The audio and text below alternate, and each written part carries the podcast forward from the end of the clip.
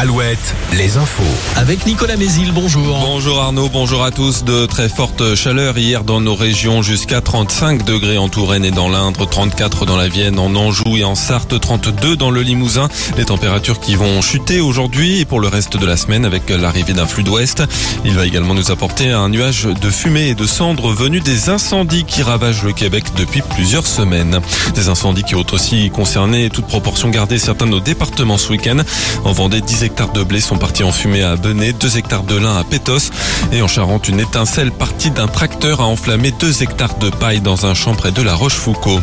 À Brest, le procès cet après-midi d'un jeune homme soupçonné d'avoir euh, tenté d'incendier la sous-préfecture à deux reprises début avril. Le suspect âgé de 25 ans, sans profession et sans antécédent judiciaire, a été arrêté à Rennes plus de trois semaines plus tard. Il est depuis en détention provisoire. Jour de stress pour les 867 000 candidats au brevet des collèges. Les épreuves ont lieu aujourd'hui et demain. Ça commence ce matin avec le français avant les maths cet après-midi. En sport, les basketteuses de l'équipe de France reviennent de Slovénie avec la médaille de bronze de l'Euro. Elles se sont imposées contre la Hongrie hier dans le match pour la troisième place. Ce sont les Belges qui ont été sacrées championnes d'Europe.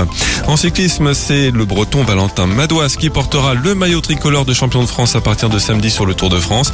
Il s'est imposé hier dans le Nord dans une course frappée par la chaleur. Seuls 23 coureurs sur les 129 ont franchi la ligne d'arrivée.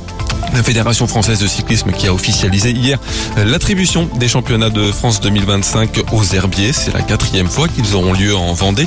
L'an prochain, la compétition se déroulera sur le territoire du Mont-Saint-Michel.